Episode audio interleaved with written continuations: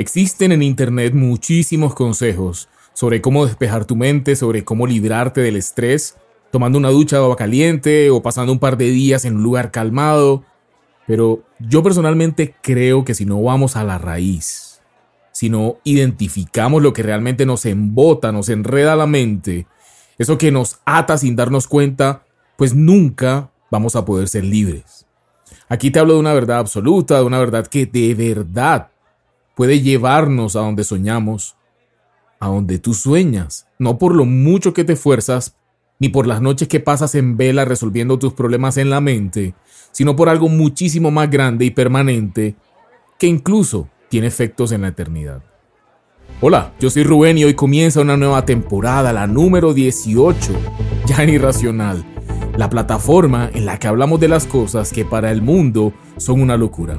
Esta es una temporada para todas esas personas que están buscando su propósito, y ojo, no hablo aquí de edades, o simplemente personas que sienten en lo más profundo de su corazón que han estado por mucho tiempo en el lugar equivocado, personas que saben que hay un camino que quieren seguir pero no saben cómo o no se atreven. Esta es una temporada para los atrevidos, para los emprendedores, para los creativos, para los diseñadores, para los inconformes, para todos aquellos que quieran vivir esa vida plena que intuyen en su corazón, saben que existe. Así que, ¿qué te parece si comenzamos de una vez. Y hoy vamos a comenzar de una manera un poco diferente. En este episodio vamos a comenzar leyendo la Biblia enseguida, para que tú veas qué le da el nombre a esta temporada. Así que te invito al Evangelio de Marcos capítulo 8 versículos del 14 al 21 y ojo, aquí voy a estar leyendo la nueva versión internacional. Como siempre en Racional la recomendación es que tengas papel y lápiz, tu Biblia puede ser en la aplicación de YouVersion, en tu Android o en tu iPhone. Y bueno, dice así, abro comillas, a los discípulos se les había olvidado llevar comida y solo tenían un pan en la barca. Tengan cuidado, les advirtió Jesús. Ojo con la levadura de los fariseos y con la de Herodes. Ellos comentaban entre sí, lo dice porque no tenemos pan. Al darse cuenta de esto, Jesús les dijo, ¿Por qué están hablando de que no tienen pan? ¿Todavía no ven ni entienden? ¿Tienen la mente embotada? ¿Es que tienen ojos pero no ven y oídos pero no oyen? ¿Acaso no recuerdan? Cuando partí los cinco panes para los cinco mil, ¿cuántas canastas llenas de pedazos recogieron? Doce respondieron. Y cuando partí los siete panes para los cuatro mil, ¿cuántas cestas llenas de pedazos recogieron? Siete. Entonces concluyó, ¿y todavía no entienden? Esta temporada se llama Mentes embotadas. Y es por este pasaje. Creo que vivimos en un mundo que nos ha robado nuestra verdadera identidad. Y el propósito por el cual estamos aquí. De hecho, vivimos en medio de una sociedad que nos exige mucho, pero que no nos pregunta qué es lo que hay verdaderamente en nuestro interior, no le interesa. Siendo muy realistas, a nadie le importan tus sueños. Lo que al mundo le importa es cuánto dinero haces al mes, cuánto has conseguido a tus 30 años, dónde te ves cuando tengas 50 y cómo esas metas corresponden o encajan en un esquema que se supone es el deber ser. Por seguir todo esto, hemos perdido nuestra forma original. Se han ido esfumando nuestros sueños y esa presión por cumplir las expectativas, por estar a nivel de los demás, termina por ser un veneno. Es más, hemos llegado a un punto en el que a lo que verdaderamente nos gusta lo llamamos hobby, en lugar de ser a lo que nos dedicamos y por lo que nos, nos entregamos, luchamos. Creo que seríamos mucho más felices si pudiéramos vivir de hacer lo que nos apasiona y no en lo que nos impusieron o autoimpusimos. La buena noticia es que eso sí es posible. Creo firmemente que Dios nos hizo a todos de una manera específica y muy única. Hay cosas que solamente tú, por la manera en la que estás hecho, puedes aportarle al mundo. Tu mezcla de capacidades, talentos, tienes destrezas, tienes un carácter particular único, inclusive tienes una composición física, un aspecto entre otras muchas cosas, te hacen, te hacen un ser único, te hacen un tesoro y hacen que solo tú puedas hacer lo que estás llamado a hacer. Pero nuestra mente embotada, como leímos en el pasaje, no nos deja ver nada diferente a lo que el mundo nos impone. Es momento, y nos llegó a todos el tiempo, de despejar la mente. Es momento de ver más allá de lo obvio, incluso más allá de lo que tu situación actual te revela. Esta temporada nace de una serie corta que hicimos en nuestro Instagram, arroba irracional.co, a la que llamamos el efecto LinkedIn, y a los comentarios que estuvimos recibiendo a raíz de esas publicaciones. Hoy te digo, Dios nos llama a abandonar esos esfuerzos propios que nos mantienen agotados. Dios nos llama a recibir un avance sobrenatural, intempestivo, que solo proviene de su mano. Dios nos llama a vivir de una manera diferente, en contravía del mundo. Y ojo, no quiero que malinterpretes nada de esto que te estoy diciendo. Ahora no me van a decir que esto se trata de vivir con poco o se trata de no hacer nada, sentarse a esperar que llueva plata del cielo. No, no, nada de eso. Nuestro Dios es un Dios bondadoso que no nos quiere pobres, no nos quiere enfermos, no nos quiere tristes, no nos quiere deprimidos. Él es un Dios de bondad, de abundancia, de bienestar. La Biblia dice que su sueño para nuestras vidas es más grande que el nuestro. Es un Dios que quiere asociarse con nosotros para hacer cosas inimaginadas, pero estamos embotados, afanados, hartos, enredados, con el corazón duro, y por eso no podemos verlo. Durante esta temporada te voy a demostrar bíblicamente las implicaciones de conocer el amor de Dios, pero no desde ese punto superficial de, sí, yo sé que Dios me ama, sino de, de verdad vamos a llegar al punto de ser conscientes de ese amor que es de verdad poderoso para tu vida. Él nos quiere bien, como te dije, en todos los aspectos. Nos quiere prósperos, exitosos, ganadores. Y es por eso que en esta temporada vamos a aprender a hablar el lenguaje del cielo, es decir, el lenguaje que Dios entiende. El lenguaje de la dimensión invisible de sus recursos. Por eso Jesús enseñó a no preocuparnos por nada e insistió mucho en esto, sino a buscar primeramente el reino de los cielos y su justicia, esa justicia que se recibe por fe para que todo lo demás nos llegue por añadidura. Mira, no es tarde para ser quien Dios ha diseñado que seas. No es tarde para ir por eso que anhelas en lo más profundo de tu corazón y aquí no estoy hablando ahora de ser irresponsables y dejar tirado el trabajo, no. Es momento de dejar de fijarnos en lo que no hemos hecho bien e incluso en todo lo que hemos luchado durante nuestra vida para conseguir lo que tenemos o llegar a donde estamos. Es momento de hacer un alto y voltear nuestra vista hacia Jesús. Es momento, como dice la Biblia, dejar atrás, dejar de un lado lo que ya pasó. He aquí, todas las cosas son hechas nuevas. La forma de acceder a las bendiciones gratuitas de nuestro Señor es ganando la pelea diaria enfocándonos en lo correcto, en Jesús y en su obra terminada en la cruz. Es decir, que la, la fe es un esfuerzo personal con el poder de Dios dentro de cada uno de nosotros para en nuestro interior, ante cada situación que nos quiere distraer o sacar del foco, volver a encauzarnos, a alinearnos con su palabra, sus promesas, que Él es bueno y que es en sus fuerzas. Dios está buscando todo lo que tienes para hacer su obra a través tuyo. Mira qué importante eres. Y llevarte a lugares que ni en tus mejores sueños has imaginado. Es momento de despejar la mente.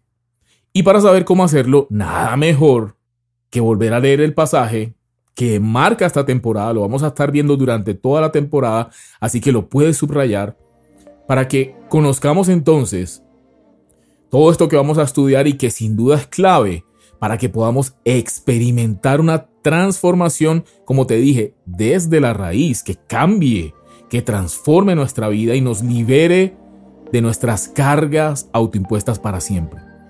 Para eso te invito a que leamos otra vez el Evangelio de Marcos, capítulo 8, versículos del 14 al 21 en la nueva versión internacional. Esa es la versión de la Biblia que te voy a leer. Nuevamente a los discípulos se les había olvidado llevar comida y solo tenían un pan en la barca. Tengan cuidado, les advirtió Jesús. Ojo con la levadura de los fariseos y con la de Herodes. Ellos comentaban entre sí, lo dice porque no tenemos pan. Al darse cuenta de esto, Jesús les dijo, ¿por qué están hablando de que no tienen pan? Todavía no ven ni entienden. ¿Tienen la mente embotada? ¿Es que tienen ojos pero no ven y oídos pero no oyen? ¿Acaso no recuerdan cuando partí los cinco panes para los cinco mil, cuántas canastas llenas de pedazos recogieron? Doce respondieron.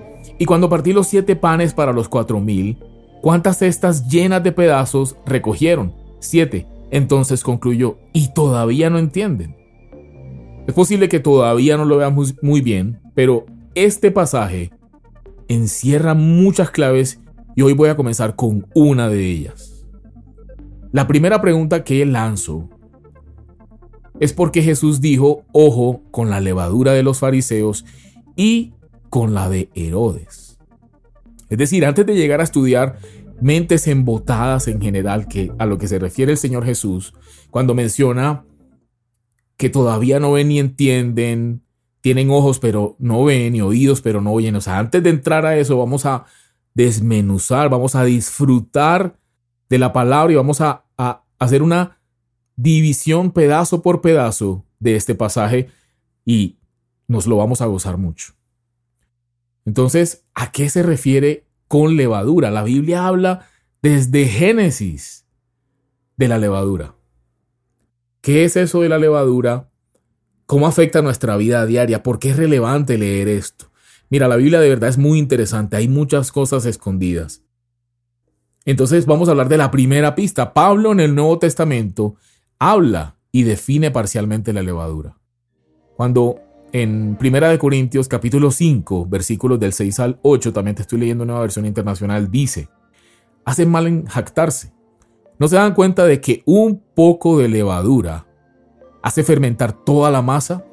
Desháganse de la vieja levadura para que sean masa nueva, panes sin levadura, como lo son en realidad. Porque Cristo, nuestro Cordero Pascual, ya ha sido sacrificado. Así que celebremos nuestra Pascua no con la vieja levadura que es la malicia y la perversidad, sino con pan sin levadura que es la sinceridad y la verdad. Primera de Corintios capítulo 5 del 6 al 8. Cualquiera diría, ah, ok, hay que abandonar la malicia, la perversidad, es decir, el pecado fácil. Pero eso, a decir verdad, no, no llega a entenderse, no llega a generar una transformación y ya vas a entender por qué digo esto. Así que sigamos buscando. La segunda pista es, acorde al pasaje marco de esta temporada, en Mateo 16, capítulo 16, versículo 12, encontramos lo, siguiente, es decir, lo que acabamos de leer, el capítulo marco de la temporada, también lo encuentras en el Evangelio de Mateo y tiene un detalle diferente. Dice así, entonces, comprendieron que no les decía que se cuidaran de la levadura del pan, sino de la enseñanza de los fariseos y de los saduceos. Entonces ya tenemos, por definición, levadura, malicia, perversidad y ahora que la levadura es una enseñanza. Esto nos lleva a preguntarnos qué era entonces lo que enseñaban los fariseos. Y yo te digo, los fariseos enseñaban la ley, tradiciones humanas, imponían cargas que ni ellos mismos eran capaces de, de cumplir. Y esto le da la entrada a la tercera pista. Si lees rápidamente el capítulo 15 del Evangelio de Mateo, te vas a dar cuenta que, Jesús efectivamente le llamó levadura a la enseñanza de la ley por encima de la ley de Dios. Cada vez que Jesús estaba sanando a un enfermo en el día sábado, por ejemplo, que era el día de reposo, la ley la tradición humana decía que ese día no se hacía nada. Pero estamos hablando de una sanidad, de salvar a alguien que está angustiado. Eh, podía ser un leproso que estaba completamente exiliado, alejado de su familia. Y cada vez que él hacía una sanidad en el día sábado que era de reposo, lo acusaban de quebrar la ley. lo señalaban y Jesús dijo, ¿y ustedes por qué quebrantan el, el mandamiento de Dios a causa de la tradición? Mira, crearon una serie de reglas humanas que los llevaron a ignorar el sufrimiento de una persona. Es importante que entendamos hoy, esto es actual, esto es un tema para el hoy, entender que la religiosidad, que no es ir a una iglesia necesariamente, o sea, tú puedes ser religioso sin darte cuenta. Tú te puedes haber inventado un montón de reglas en tu cabeza de lo que tú asumes que es Dios o cómo te tienes que acercar a Dios sin haber estudiado la Biblia. Ese montón de rituales huecos, sin sentido, pueden hacer que olvidemos que lo que Dios pide es amar a las personas, por ejemplo. Cuarta pista. Mientras tanto, leo la palabra, en Lucas 12, capítulo 1 dice, mientras tanto, se habían reunido millares de personas, tantas que se atropellaban unas a otras. Jesús comenzó a hablar dirigiéndose primero a sus discípulos. Cuídense de la levadura de los fariseos, otra vez, o sea, de la hipocresía. Levadura igual a hipocresía. Entonces ya tenemos malicia, perversidad, enseñanza de los fariseos. Y ahora estamos hablando de hipocresía. Enseñan cosas que no producen la transformación del corazón. Como te dije, no podemos poner por encima leyes humanas sobre lo que Dios quiere realmente. En conclusión, ¿qué es la levadura que menciona el pasaje que estamos leyendo? Es la ley. Y la ley se define como todos los esfuerzos que hacemos los seres humanos. Sin Dios, son esfuerzos humanos. Entonces la ley claramente sí nació en el monte Sinaí, dada a Moisés los diez mandamientos, posterior a eso todo un libros enteros de rituales, de normas, de reglas, pero todas esas cosas son esfuerzos humanos. Son reglas que como dice la Biblia, la ley vino para darnos conciencia entre lo que estaba bien y lo que estaba mal. Cuando yo hablo de esfuerzos humanos, me refiero al capítulo 64 de Isaías, versículo 6. Dice, todos somos como gente impura. Todos nuestros actos de justicia son como trapos de inmundicia. Todos nos marchitamos como hojas, nuestras iniquidades nos arrastran como el viento. ¿A qué me refiero con esto? Todo lo que hagamos pretendiendo agradar a Dios fuera de la voluntad de Dios, fuera del amor de Dios, es contado como un trapo de inmundicia, es decir, no sirve.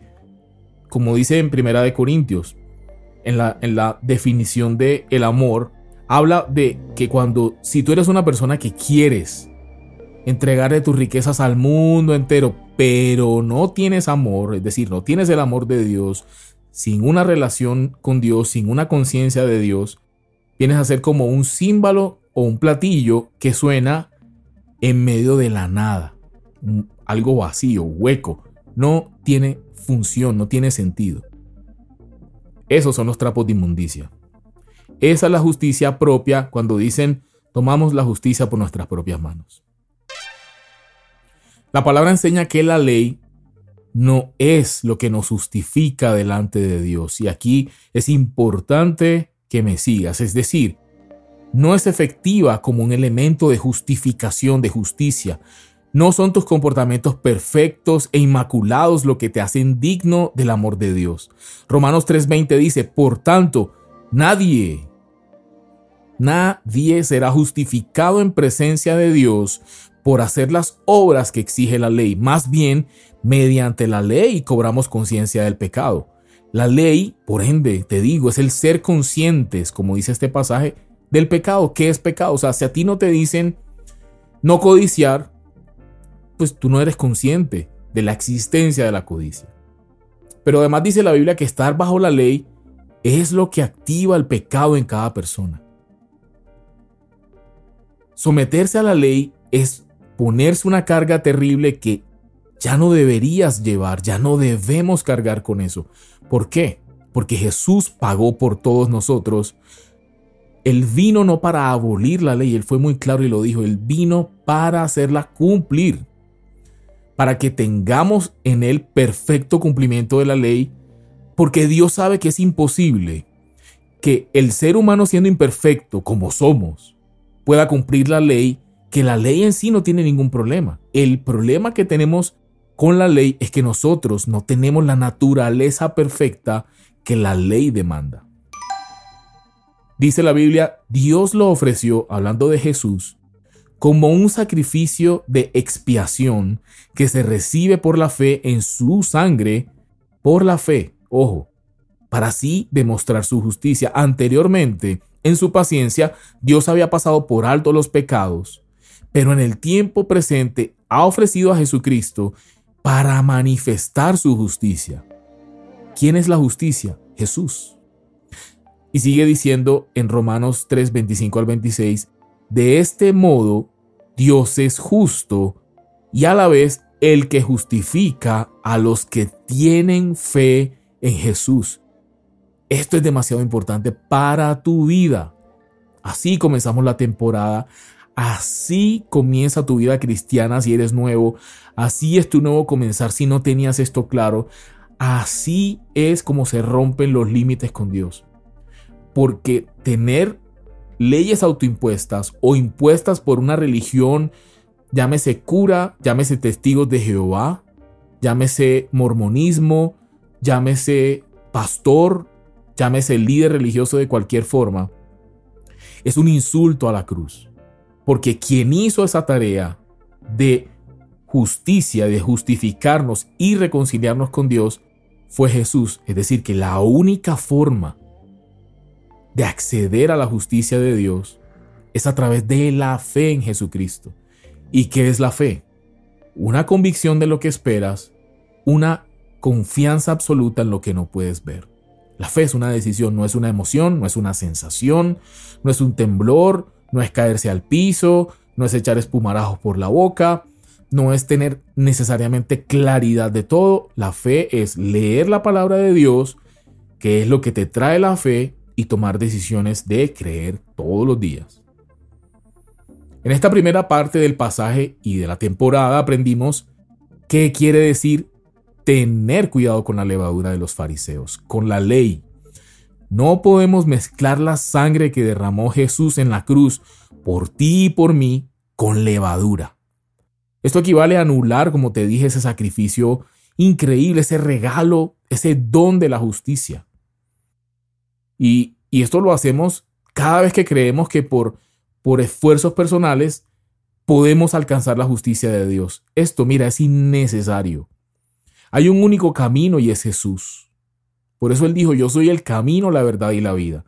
Solo por fe genuina de corazón se nos quita de encima tanto la ley y por ende, dice la Biblia, y esto es hermoso, si no hay ley, no hay violación de la ley.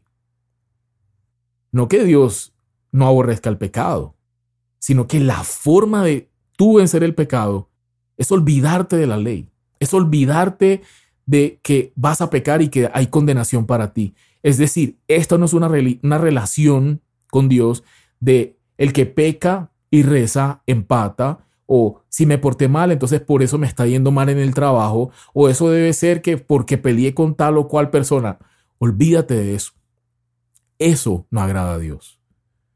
Así que, como te decía al principio de este episodio, es importante ir al fondo, a la raíz, a descubrir cuáles son esos esfuerzos personales o ese legalismo que endurece nuestro corazón, es decir, que embota nuestra mente, como dijo Jesús, y cortarlo de raíz, traérselo a Jesús y entregárselo. Y hay que apropiarse de la gracia, de la obra perfecta de nuestro Señor Jesús en la cruz y descubriendo es en su palabra esos secretos que quiere que conozcamos a través de qué? De una relación cercana con Él. Falta mucho por descubrir de este pasaje. Me falta contarte cómo Dios te invita a soñar en grande. Cómo es que Él quiere asociarse contigo para alcanzar cosas que ni siquiera imaginas. Y cómo hablar el lenguaje de Dios. Así que mm, te doy la bienvenida nuevamente a este episodio, te doy las gracias por escuchar hasta acá. Estoy seguro que este episodio te ha reventado la cabeza así como a nosotros. Eh, nos vemos el próximo miércoles. Síguenos en Instagram, arroba irracional.co. Ahí estaremos eh, compartiendo contenido. Estamos hablando de temas realmente apasionantes para ti que eres emprendedor, para ti que tienes un sueño, para ti que eres empleado y quieres liderar hacia arriba. Nos vemos el próximo miércoles. Chao. Hey, únete a nosotros y revoluciona tu vida. Apasionate por la verdad. Te esperamos en un próximo episodio. Comparte este contenido y búscanos en redes sociales como irracional.co. Muévete contra la corriente. Irracional Podcast es producido por Grupo Fine en la ciudad de Medellín.